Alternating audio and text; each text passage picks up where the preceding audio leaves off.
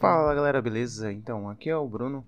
É, esse episódio teve alguns pequenos probleminhas técnicos aí, conexão com a internet, a gravação minha ficou um pouco estranha porque eu gravei pelo celular, mas espero que dos demais erros aí vocês curtam, dos probleminhas técnicos. O podcast ficou bem interessante, o Gabriel falou bastante sobre a questão da física quântica, a questão da filosofia que envolve a física quântica e tudo mais. Espero que todos vocês tenham curtido. Então é isso aí. Vamos pro podcast que é mais importante. Semana que vem a gente tem novamente outro vídeo na quarta-feira. Muito obrigado a todos vocês pela atenção e audiência de vocês. Vamos pro podcast e eu fui.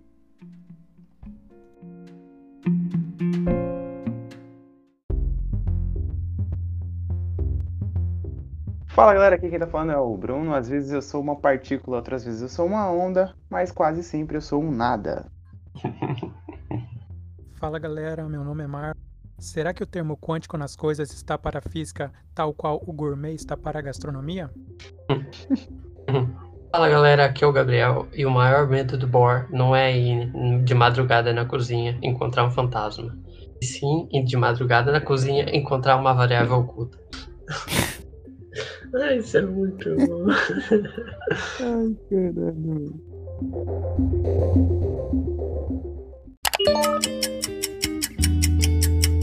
Você está ouvindo Princípio Podcast, onde o início é o fim e o fim é o início.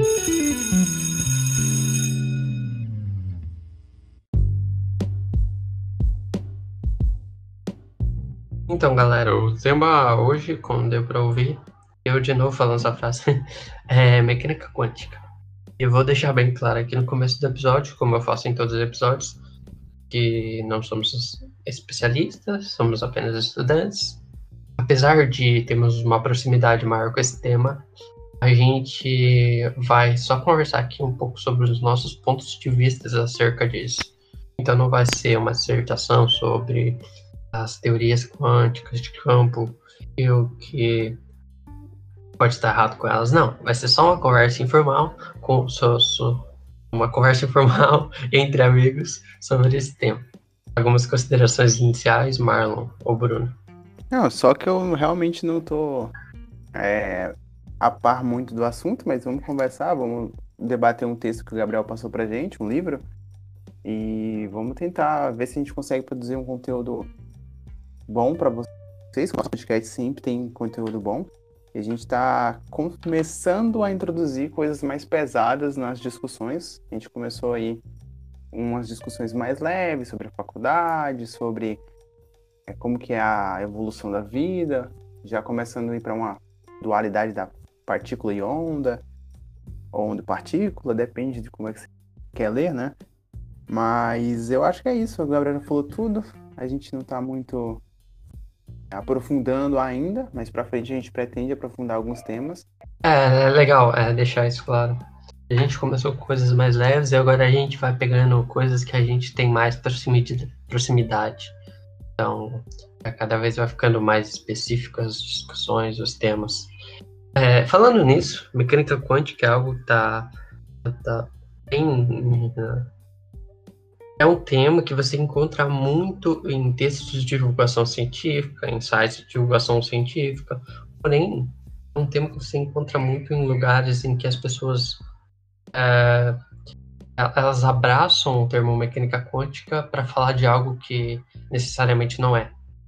E diretamente não é. Né? Por exemplo, os coaches quânticos.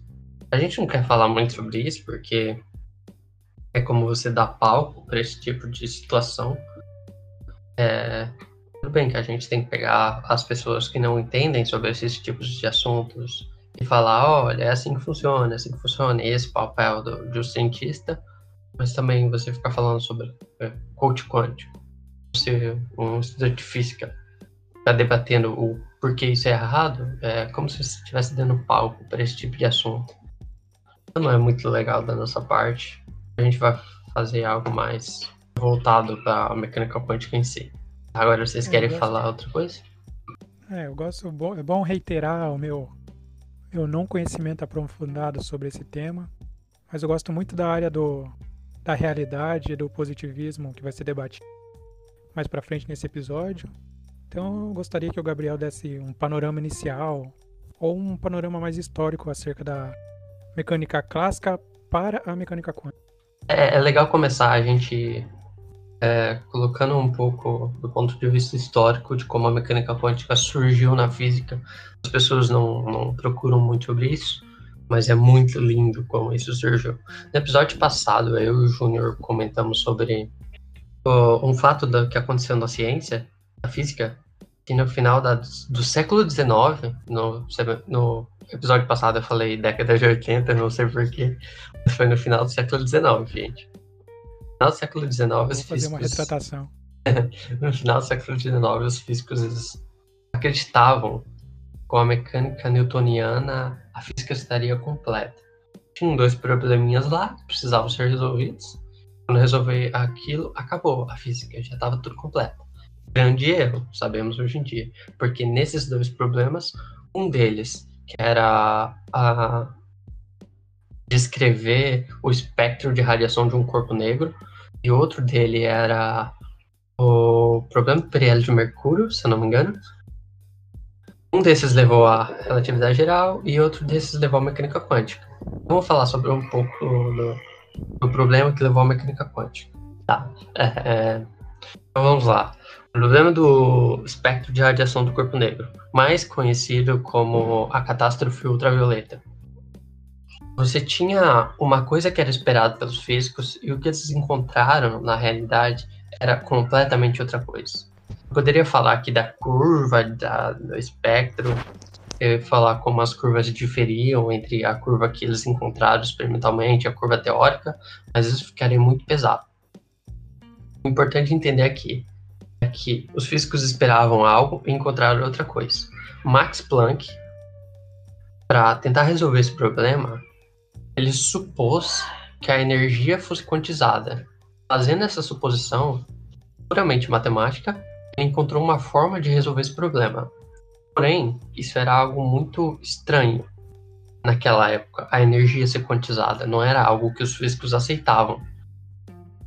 Você, quando pega uma bola e joga para cima, você está dando energia para ela. E você vê essa energia sendo continuamente distribuída pela, pela trajetória da, que a bola faz. Você não vê a bola indo de ponto a ponto no espaço. Quando Max Planck é, postulou que a energia fosse quantizada, ele conseguiu matematicamente resolver esse problema. Mas ele falou: olha, isso aqui é um desespero, isso aqui é uma atitude desesperada que eu só fiz para resolver o problema. Inclusive, ele passou o resto da vida dele tentando provar que ele estava errado. Hoje a gente sabe que ele estava completamente certo. A energia era quantizada naquele nível, falando daquele nível de grandeza quântica. E isso deu início a muitos estudos em relação a, a essa quantização da energia subatômica. Um desses estudos foi Einstein tentando resolver o problema fotoelétrico. Ele utilizou o postulado de Planck, que a energia era quantizada, postulando que a energia eletromagnética que atingia a, uma placa de metal estava contida em um pequeno lugar do espaço que ele chamou de fóton. Fazendo isso, ele conseguiu encontrar a constante de Planck que Max Planck tinha encontrado anteriormente quando ele tinha postulado aquilo para resolver o problema da radiação de corpo negro. Então, em duas situações completamente diferentes, ele encontrou, eles encontraram as mesmas constantes.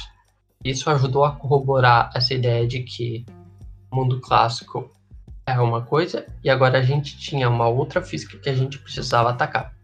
Querem falar um pouco sobre isso?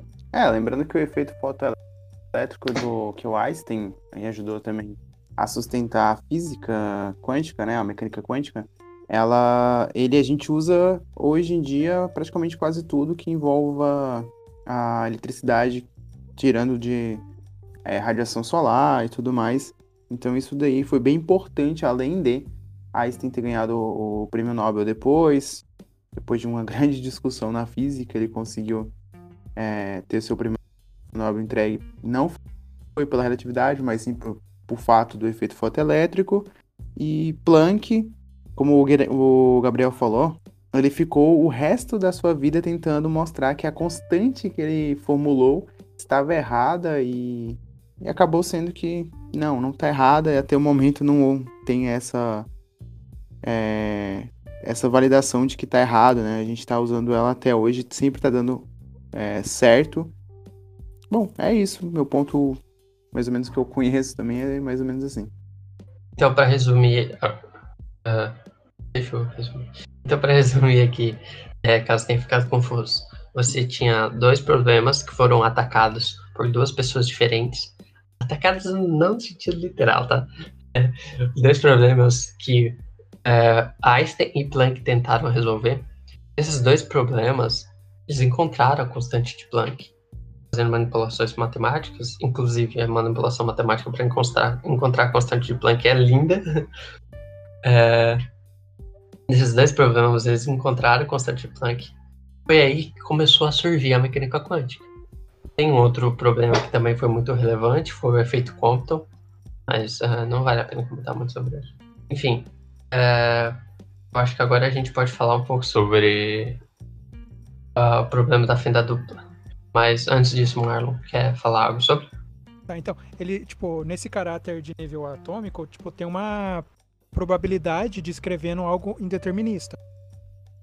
E, e como, como isso afeta o macro, onde a gente tem essas coisas que estão mais bem estabelecidas, entre aspas, por dizer. Assim, é, aí é um negócio mais avançado, porque um dos grandes problemas da física quântica é o observador.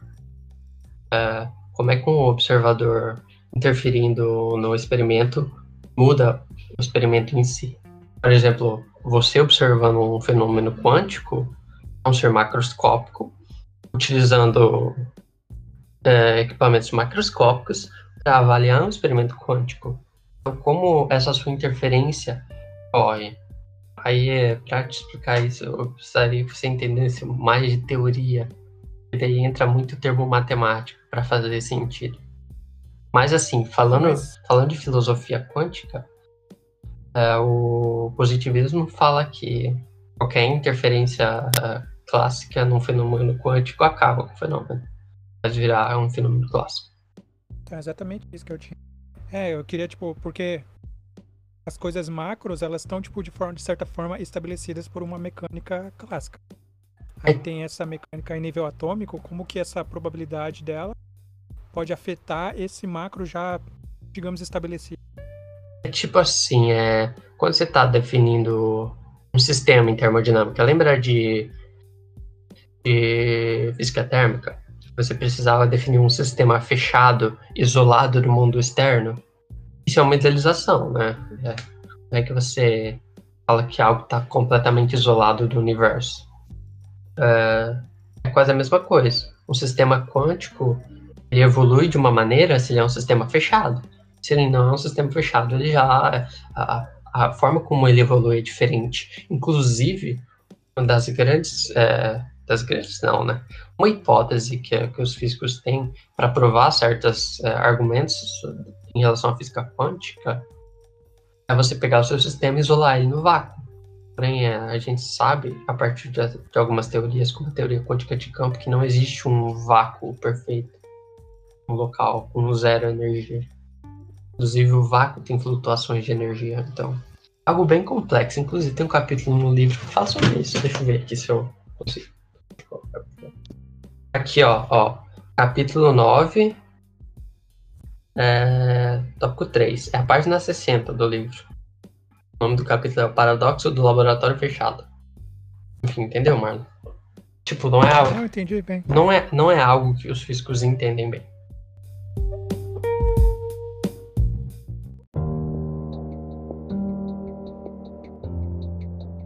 Ok, eu falei desses dois experimentos importantes, mas eles são experimentos que envolvem um pouco de física clássica. Esses dois experimentos aconteceram num, num processo que meu professor adora falar disso, um processo de quebra de paradigma.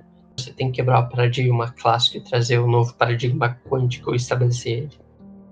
Um outro experimento super importante, que é super famoso também, é o experimento da fenda dupla.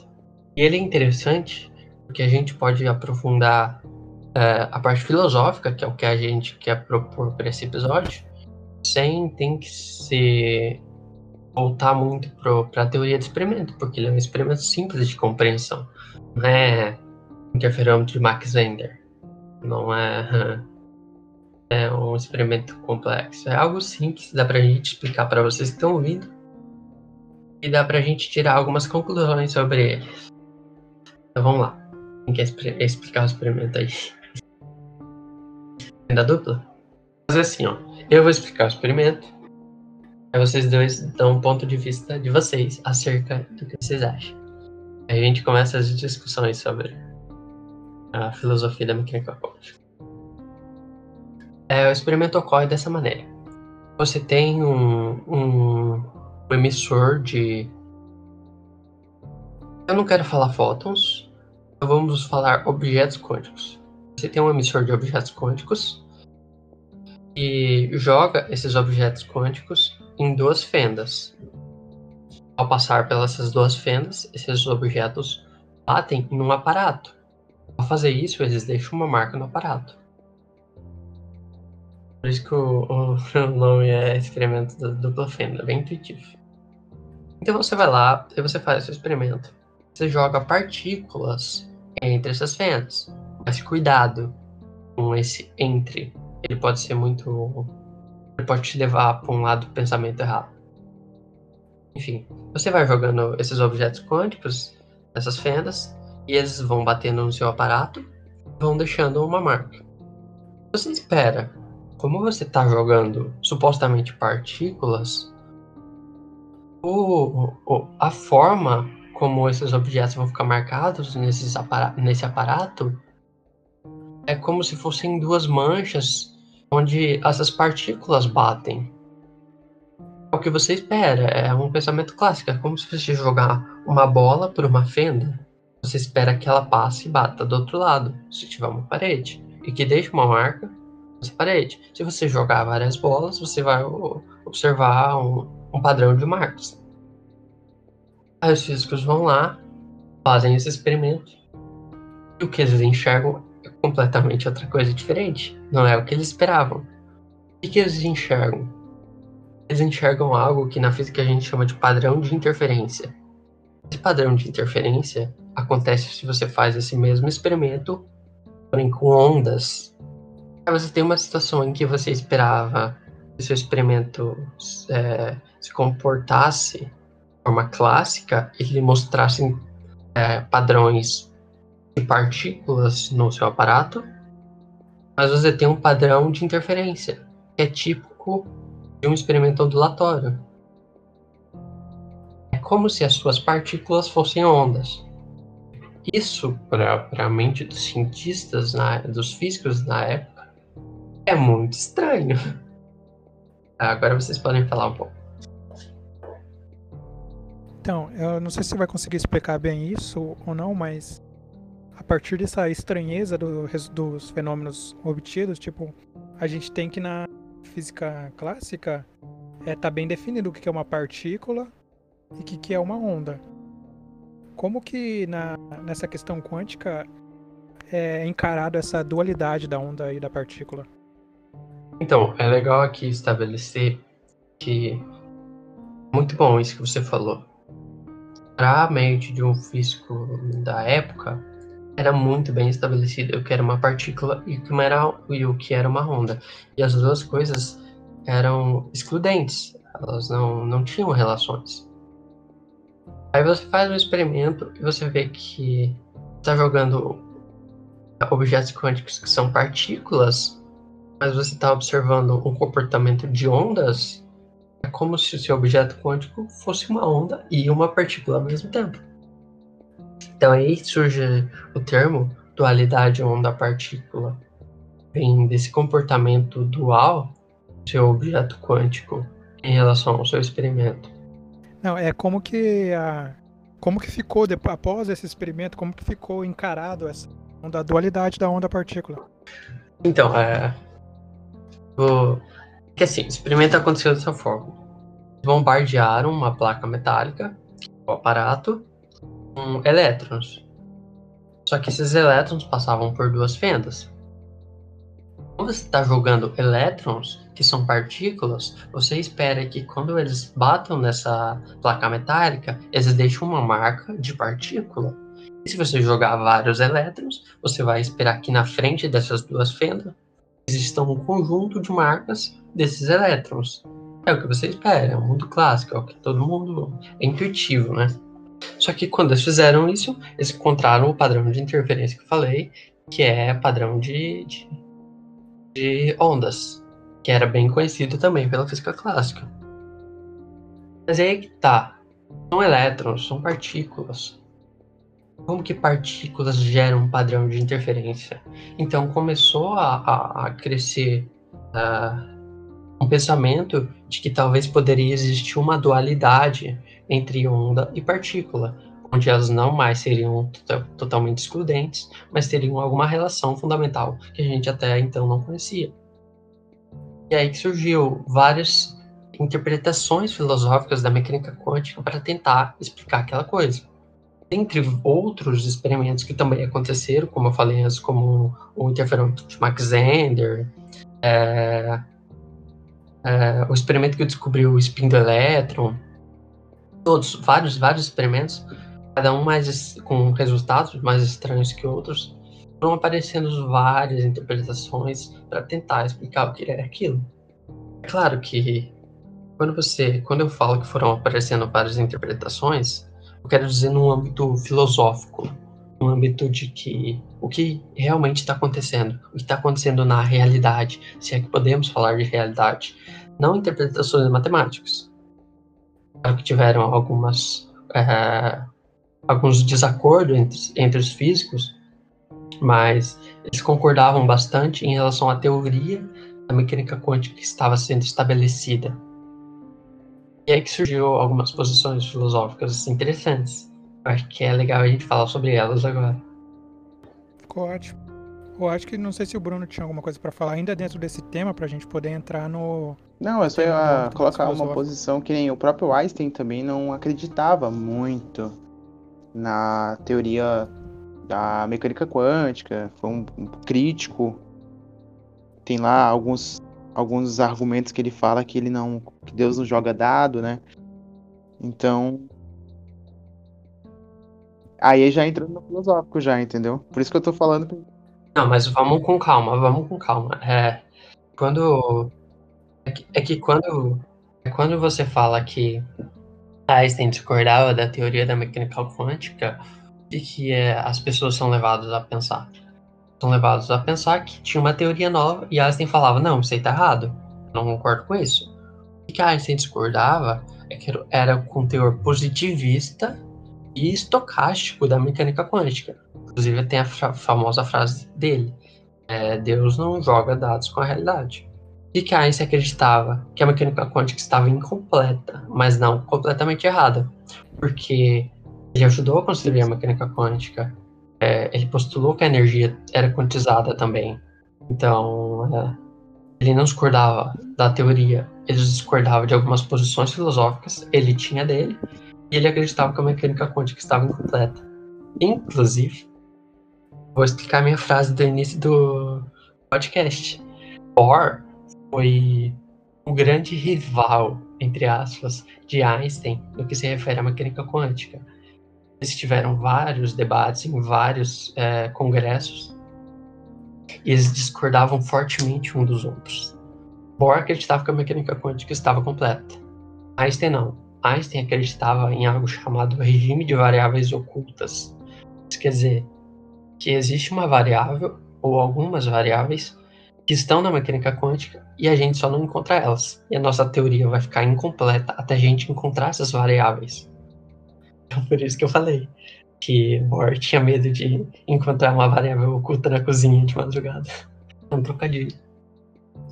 Sim, sim, não. É essa a questão. Não, não que Einstein discordava ou que Einstein é, achava que a teoria estava completamente errada, mas ele tinha um ponto totalmente diferente do, do ponto de vista de outros físicos, como o próprio Bohr, físicos químicos da, da área da, do surgimento, né? Da, da nova mecânica. E essas frases que são as frases mais emblemáticas que tem, e a gente tem essa questão que o Gabriel falou da- do pensamento mais realista e o pensamento mais qualquer outro, Gabriel? Intuitivo? Mas o que Einstein não sabe, não. Que Einstein não contava era que Ativista. Deus viciou os dados. De- Manipulou, né? Bom, vamos lá, vamos falar mais um pouco sobre questão filosófica, então, Gabriel. Você que tá mais a, a par da filosofia. Então, é, a gente a gente introduziu a vocês o, o- o experimento da venda dupla. Com o intuito, é claro. Ele é bem simples e ele dá para trabalhar essas relações entre as, as diferentes interpretações para a mecânica quântica de uma maneira bem intuitiva para você ouvinte que não entende muito de mecânica quântica. Então vamos lá. A pergunta principal era: o que aconteceu com o elétron quando ele passou pela fenda? ele é um elétron. E você tem um padrão de interferência. Então você tem que investigar o que está acontecendo nesse experimento. Então vai lá os, os físicos falam: Ok, vamos ver por qual fenda o elétron passou. Uma coisa perspicaz, inteligente. Aí os físicos vão lá, colocam um detector na- em uma fenda para tentar detectar por onde o elétron passa. Porém, enquanto eles fazem isso, eles ficam é, surpresos, se não maravilhados. Porque eles não mais encontram um padrão de interferência, eles encontram um padrão clássico que eles esperavam. O que quer dizer? Eles interferiram no experimento, eles mudaram o experimento. Ah, mas é, o detector está interferindo com o fóton é, ao passar pela fenda. Com o fóton não, com o elétron ao passar pela fenda. Sim, esse é um ponto de vista. Aí entram diferentes pontos de vista, diferentes interpretações para tentar explicar o que está acontecendo. E você, Marlon, o que, que- o que você tem de opinião sobre isso? Sobre ah, o que tá interferindo, ou se a gente vai conseguir algum momento, literalmente, de se separar a onda do elétron, ou melhor, a onda da partícula, né? A onda do elétron foi boa. A onda da partícula, eu acho que, não sei, com o avanço que a gente tem em tecnologia, você acha que a gente vai conseguir um momento separar certinho o que é cada coisa? E, tipo, é, além disso, medir a gente Eu- quebrar aí alguns, alguns princípios da mecânica quântica. Eu, não, na minha perspectiva, sem tanto conhecimento sobre o assunto, eu acredito que não, não tão cedo. Porque na, na mecânica quântica eles meio que. Não sei se é a forma correta de falar, mas eles. São, como são várias interpretações, cada experimento é único. Eles podem modificar o experimento. Modificar não significa como que é a gente manipular os dados para obter aquilo que a gente mas sim moldar o experimento como a gente imagina que ele vai acontecer, porque na porque acho que experimentalmente a gente teoriza muito e tenta aplicar aquilo. Então eu, eu, eu acredito mu- muito no futuro de- da mecânica quântica, conseguindo explicar grande, grandes coisas que hoje são interpretações.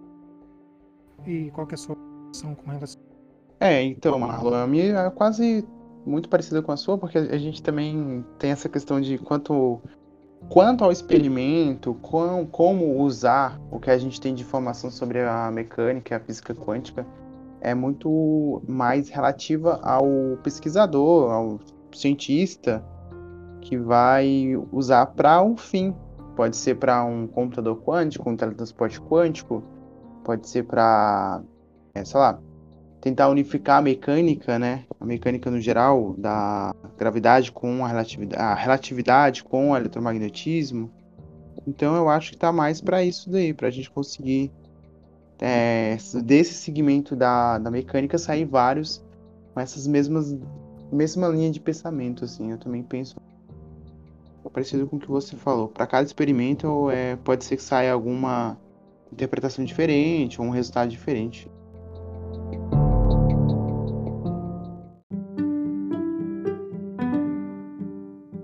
Acho que o próximo ponto é você dar uma perspectiva sobre o positivismo e o realismo nessa conjectura para poder dar para poder a gente conseguir dar uns pontos de vista pessoais acerca disso. Voltando ao experimento da fenda dupla, eu vou tentar dar um ponto de vista de cada uma das interpretações para vocês, para mostrar o quão elas diferem em relação a experimentar um, explicar um único experimento. Experimentar um único experimento foi engraçado. Enfim, vou falar da interpretação positivista, dualista positivista, a interpretação dos muitos, mundos, muitos mundos, a interpretação clássica.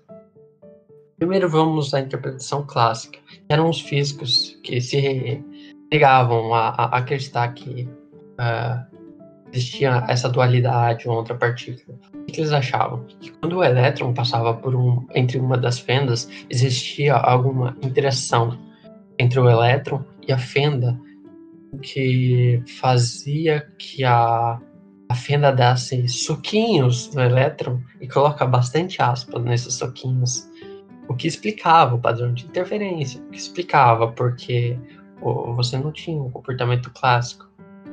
Claro, é meio absurdo, mas era o que eles acreditavam. A interpretação positivista, ela, ela se baseava no, no postulado quântico que falava que um objeto não pode ser onda e partícula ao mesmo tempo. Então ela falava assim: o experimento é um experimento ondulatório. A partir do momento que você interfere no experimento, ele já não é mais um experimento ondulatório, ele é um experimento corpuscular. Se você interferiu na trajetória do fóton, do elétron em questão, você descobriu qual é a trajetória do elétron, e agora não é mais um experimento ondulatório, porque ondas não têm trajetória. Então, se você descobriu a trajetória do, do, do elétron, você tem um elétron em um experimento clássico. Você não interfere, é, você tem um padrão de interferência e é um, um experimento ondulatório. A partir do momento que você interferir, é um experimento clássico. Simples. Sem é muita confusão. Aí tem a interpretação dos muitos mundos. É a interpretação de Everett. Que fala que a partir do, ponto que o elétron é, ele tem esse comportamento dual, é como se a realidade se dividisse em duas. É, e para cada realidade, é, o elétron é, percorre uma trajetória diferente. Para cada realidade, o elétron percorre uma fenda diferente. É algo realmente muito complexo e estranho de se imaginar. Mas é isso que ele postou. Então vocês já veem aqui que cada interpretação tenta explicar de alguma maneira o que está acontecendo no nosso experimento. Mas é importante frisar que, matematicamente, a teoria quântica descreve muito bem o experimento. A teoria quântica descreve muito bem o que acontece. Então, filosoficamente, a gente tem uma discrepância muito grande entre, entre posições. E todas elas são aceitáveis, porque a gente não tem como provar se uma ou outra está certa. Até hoje, onde a gente sabe. Não, mas é que assim, é difícil falar de trajetórias quando você tem um experimento que é, é ondulatório. Porque você tem um padrão de interferência. Você tem um padrão de interferência na, no seu anteparo. Então, quando eu falei é, qual trajetória o elétron tomou, você já está num pensamento clássico, porque você já está falando de trajetórias. É, é complicado. Se a gente tivesse falado do interferômetro Max Zender, é muito mais fácil, porque aí sim faz sentido falar em trajetórias, tendo algo é, ondulatório, porque você tem duas trajetórias. O fóton pode ser refletido no espelho ou não. Mas enfim, né? Agora vai isso. tá, ok. Falei dessas três interpretações, só que existem várias. É, vocês digitar lá no, no, Google interpretações da mecânica quântica, vocês vão encontrar várias. Interpretação dualista realista, interpretação corp... ah, desculpa, corpuscular que eu acabei de falar. Eu dei o nome clássico, mas na verdade corpuscular, desculpa. É, interpretação corpuscular, é... inúmeras, inúmeras interpretações. Mas você pode passar a régua entre elas e colocar, separar elas entre duas vertentes principais. Claro que não é bem assim, mas para o âmbito do nosso episódio, para somos apenas pessoas não especialistas falando sobre mecânica quântica, a gente pode fazer isso. É, e essas duas vertentes principais são o positivismo E o realismo. É muito interessante a gente falar sobre eles, porque é aqui que você começa a ver onde nasce essa discrepância entre as interpretações. É bem interessante, Gabriel, você trazer essas informações e deixar bem claro também que a gente não é nenhum especialista, só que como a gente busca conhecer e existe outras interpretações para mecânica, é, como você falou, se você digitar no Google, você pode até no Wikipedia ali, vai ter uma, uma, uma pá de, de interpretações, que nem você falou, acho que de vários mundos e tudo mais. É uma área que o Stephen Hawking também é, acabou fazendo um pouco de estudos, né? Que achava no multiverso e tudo mais. Então são coisas bem interessantes. Aí também sai disso, teoria das cordas e etc. Mas pode falar, Marlon, se você quiser falar alguma coisa.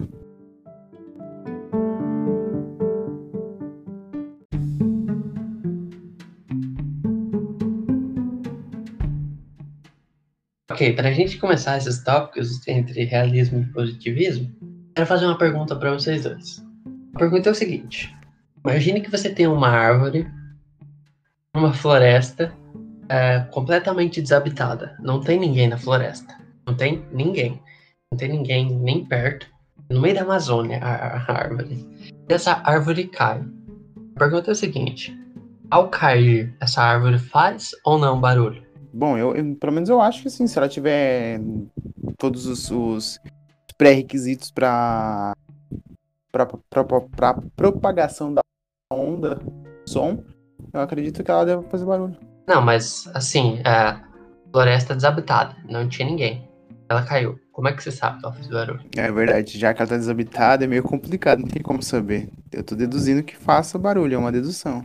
É, não, é porque a gente já conhece como é que é.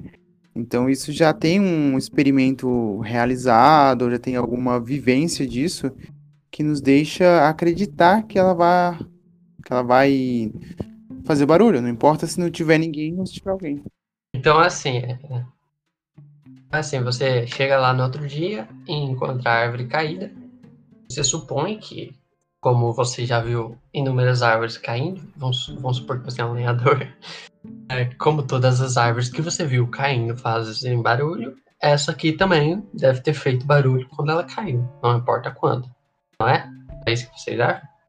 Mas o que, o que me garante que não foi um demônio super forte que no dia passado veio lá, cortou a árvore e deitou ela suavemente no chão fazer barulho algum. É, porque aí a gente não conhece nenhum demônio, então, entendeu? É mais. é bem complexo. É, é mais, mais o que a gente consegue ver e palpar no dia a dia para levar essa, essa minha consideração, entendeu? De que ela fez barulho e que não exista um monstro ou existe alguma coisa que interferiu na queda dela para ela não fazer barulho. Mas por questão mesmo de, de vivência, de, de experimento, de todos os dias a gente está vendo isso. Aí é uma dedução de achar que ela também fez o mesmo processo normal de todas as outras árvores, que alguma coisa caiu, poderia ter sido um raio que caiu nela e ela acabou é, indo ao chão também. Marlon, Marlon, seu ponto de vista. Geralmente eu já entro em contradição tentando formular uma frase. Então, pensar sobre realismo e positivismo me deixa ainda mais entre em contradição. Quando a gente tem uma frase que eu ouvi aqui que do livro mesmo, que ele fala bem assim: a realidade física existiria mesmo se não houvesse nenhum observador? Então isso aqui me deixa muito numa crise existencial. Mas assim, suponho que você tenha ouvido essa pergunta sem, sem pensar em é, positivismo e realismo. O que você acha? Eu, eu, não, sinceramente, eu não consigo decidir se, se existiria ou não existiria. Porque a gente, a gente define, nós como sujeitos definimos o que a gente vê e observa. Então, a gente tem conhecimento sobre o que a gente observa. A gente não tem conhecimento daquilo que a gente nunca viu. Então, é, agora o ponto que eu queria chegar. A partir das suposições, claramente, você e o Bruno são realistas. Isso quer dizer, vocês acreditam que existe uma realidade independente do indivíduo exatamente como vocês enxergam e como vocês vivem. É isso? Vocês acreditam nisso? Sim e também não. Porque. É basicamente isso que o Marlon falou.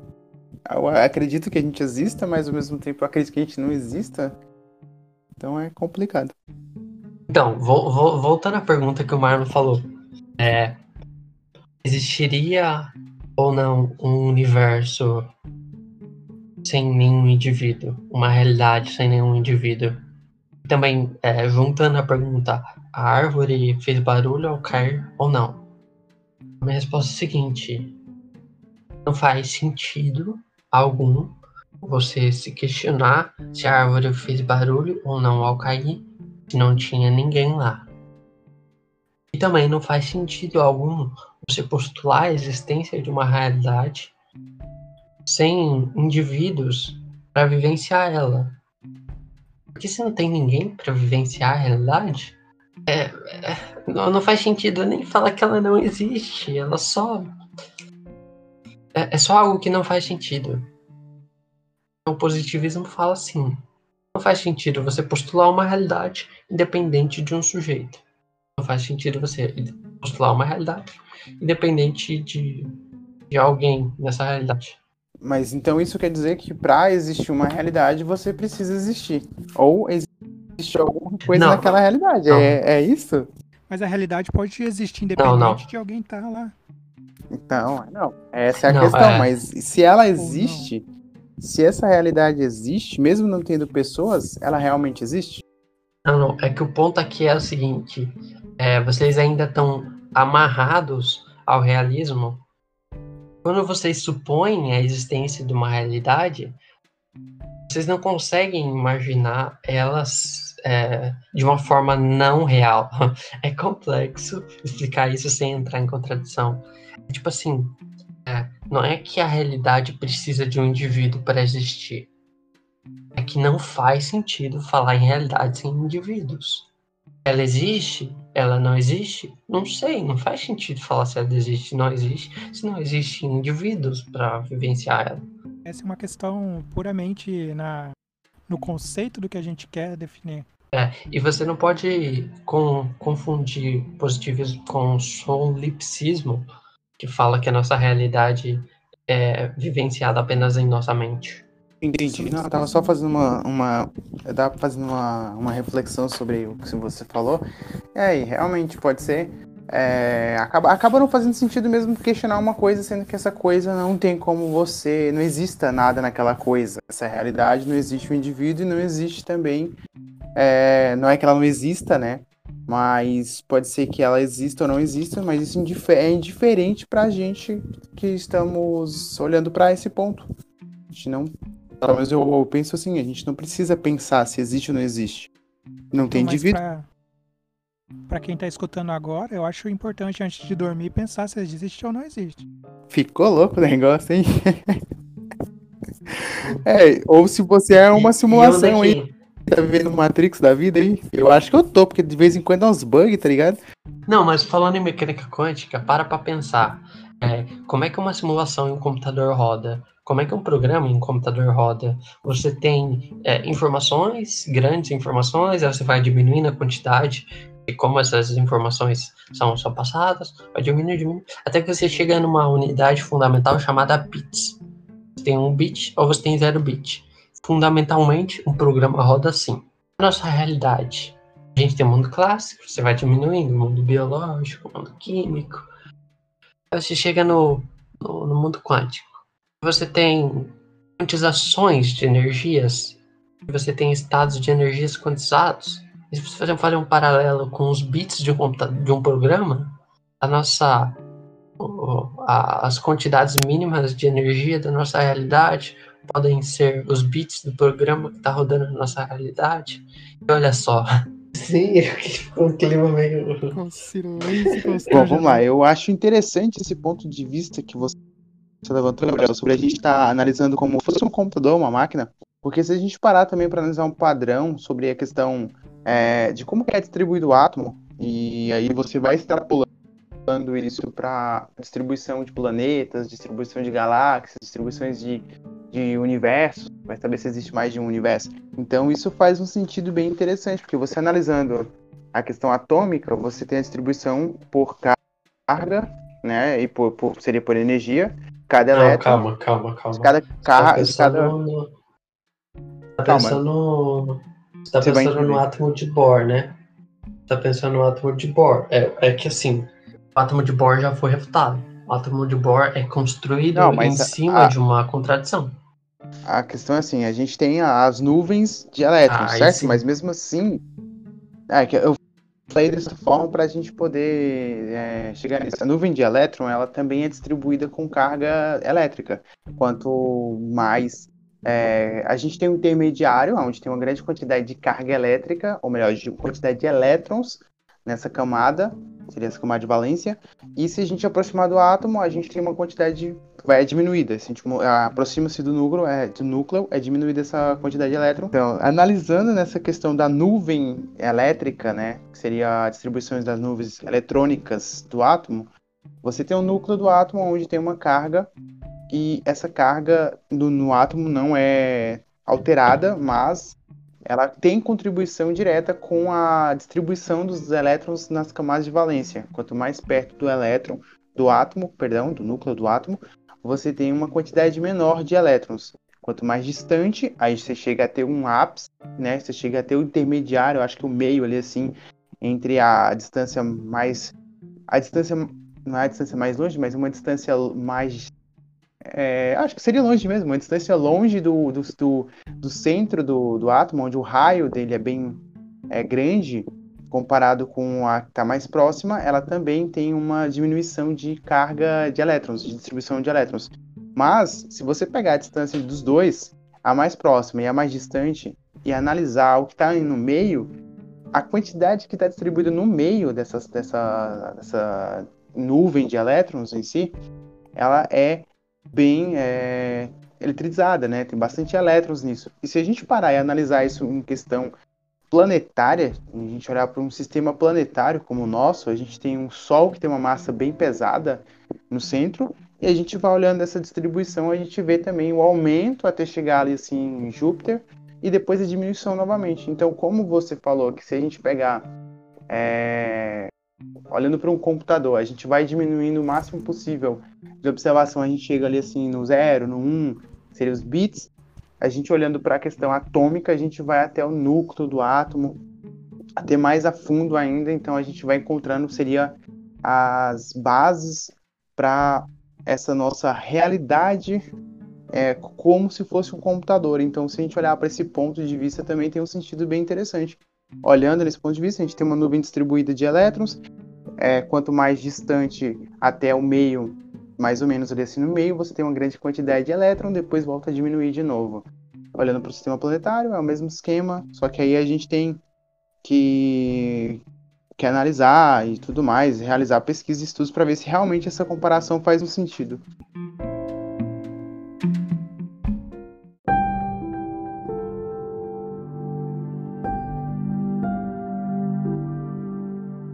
é, assim, a gente falou de positivismo e realismo, é, e como é que a gente leva isso para a mecânica quântica? De modo geral, os positivistas falam que o experimento é quântico enquanto você não interferir nele. Claro que isso é uma suposição bem, uma forma muito geral de falar, inclusive eu posso estar até errado em muitas situações, mas de maneira geral é isso. É, não faz sentido você postular algo que você não observa. Por exemplo, que, que acontece com um fóton dentro de um interferômetro de Mach Zehnder? Não sei, é um, é, por qual o, o, qual trajetória o fóton rumou no interferômetro de Mach Zehnder? Eu não sei, a partir do momento que eu tento investigar isso, eu mudo o experimento, é um outro experimento. Os realistas não. Os realistas falam, olha, existe uma realidade independente de mim e deve existir uma maneira de me interferir nessa realidade quântica e investigar o que está acontecendo. Aí vem várias interpretações. Mas eu gosto dessa parte mais filosófica, a, da realidade não, não só quântica, mas falar da, da parte filosófica da nossa realidade. Acho que a gente pode falar um pouco sobre isso agora. Então, eu queria entrar num tópico de linguística que eu acho bem legal. E me corrija se eu estiver errado. Ah, mas isso sempre pra tá. mim tá errado. Eu sei que você anseia pra mim tá errado e me corrigir. Mas você não acha, se vocês não acham que pode, pode sim haver uma realidade não observável, mas a nossa linguagem ela é incapaz de descrevê-la. Não, sim, eu concordo muito com isso. É, Bohr falou isso, de que a nossa estranheza em relação à mecânica quântica se dá pelo fato de que a gente vive um mundo clássico. Uh, você não sai pela rua e observa fenômenos quânticos acontecendo. Por isso que é, você postular algo que é onda e partícula ao mesmo tempo não faz muito sentido para a gente, mas talvez é, essa falta de sentido seja apenas um reflexo da nossa incapacidade linguística disso. É, porque a nossa língua, a, a, maneira como nos comunicamos, influencia muito como a gente enxerga a nossa realidade. E a gente construiu tudo isso em um conceito clássico de realidade.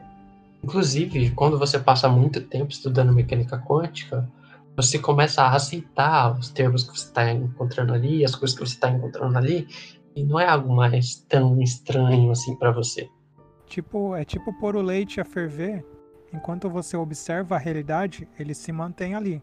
Mas é só se você se distrair por um segundo e quando você volta a olhar, a observar, o leite ferve e derrama. Não, essa, essa é a melhor. Essa é uma coisa bem interessante. Esse foi, esse foi o experimento feito pelo por Born.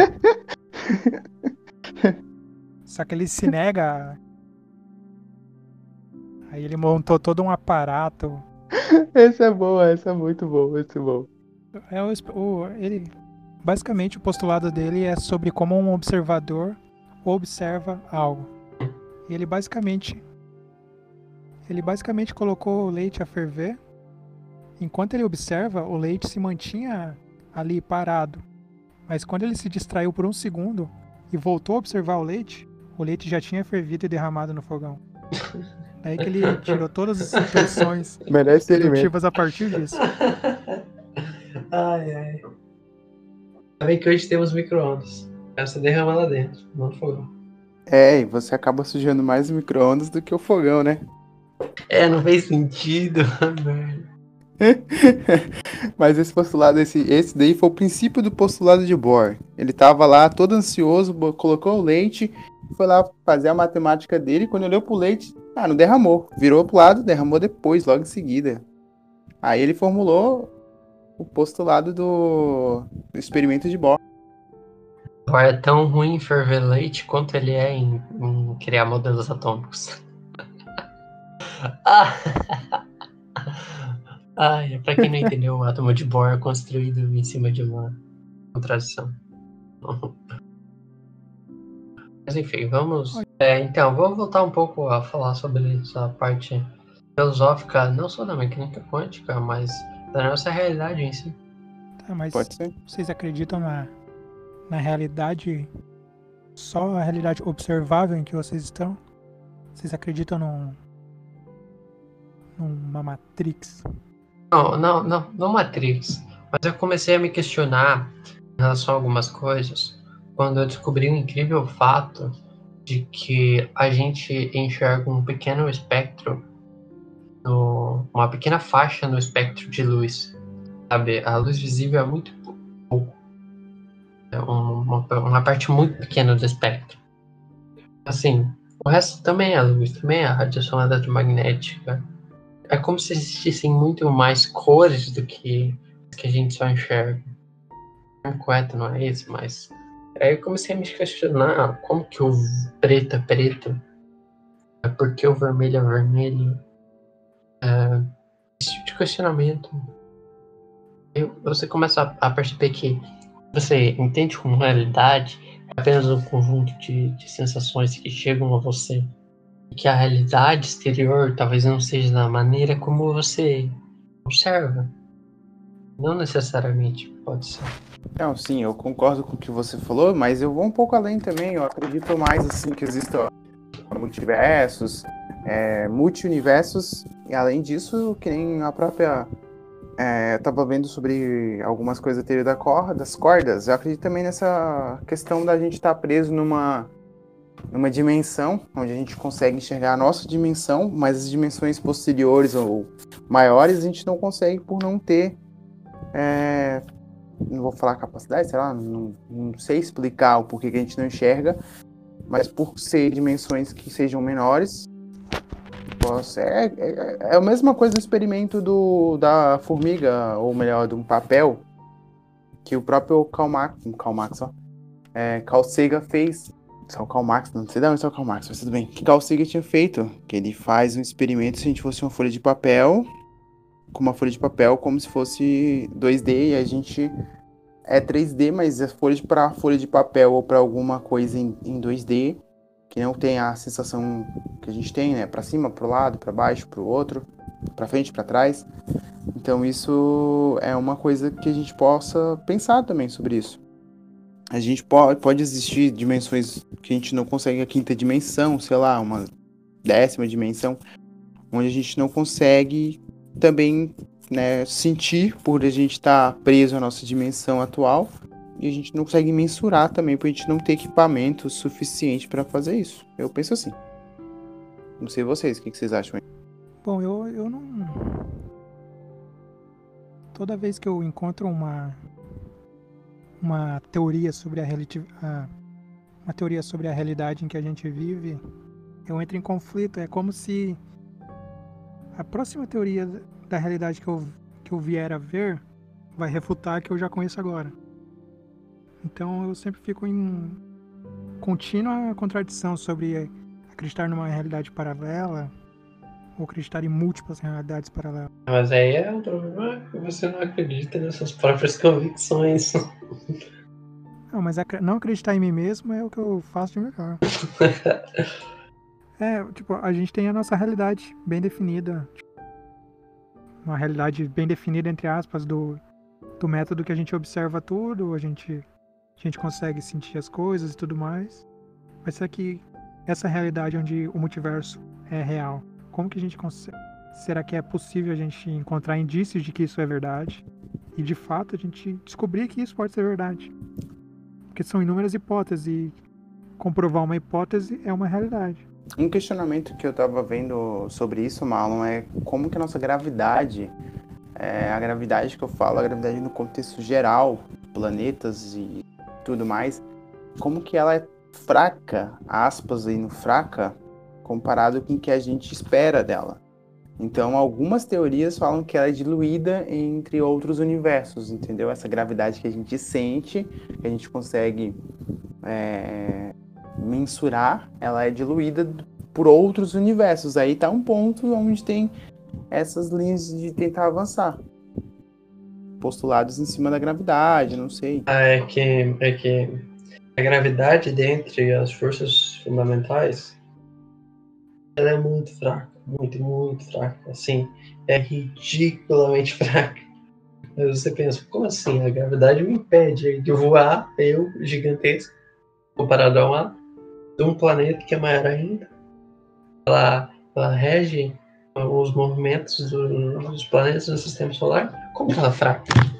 Acredite, ela é fraca. É um questionamento muito bom. É, a física de partículas é, bastante avanços nesse, nessa área de conhecimento, mas a gente não tem uma teoria boa de gravitação quântica. Inclusive, é um dos grandes fãs da física. Já falei isso no primeiro episódio, talvez. No segundo, não sei.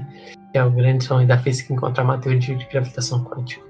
É, mas é essa, essa, essa é a maior questão que a gente tem que pensar e, e olhar é, realmente sobre a gravidade. Você já imaginou se a gente conseguir, sei lá, postular alguma teoria da gravidade ou algum tipo, um elemento, tipo neutrino, sei lá, para possa ser considerado um, a, o elemento chave da gravidade, tipo o bóson de Higgs, alguma coisa assim. Isso daí é uma revolução que, sei lá, não tem nem como pensar nisso assim. Eu queria jogar uma teoria final aí só pra. Okay.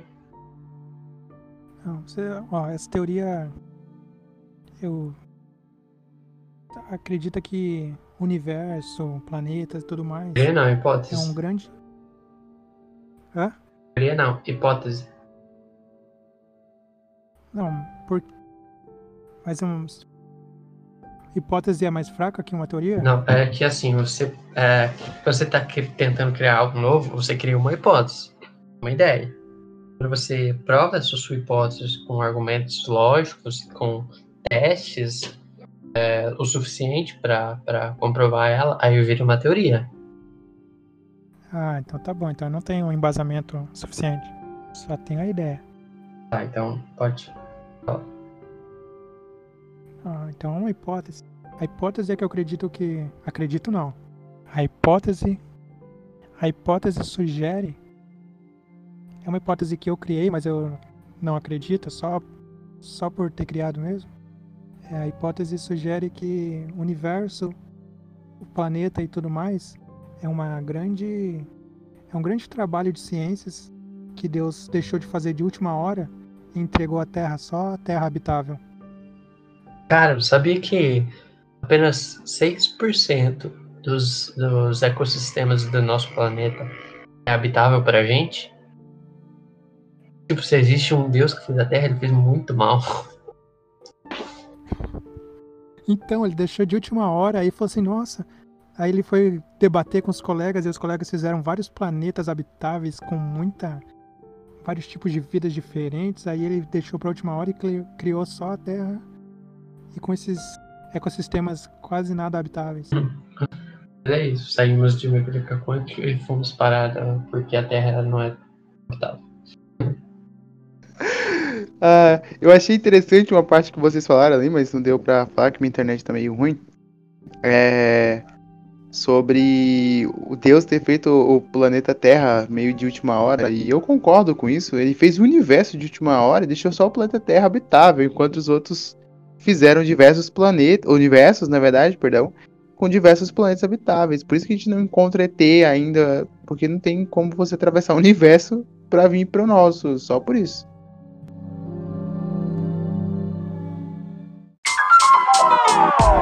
É o momento cultural.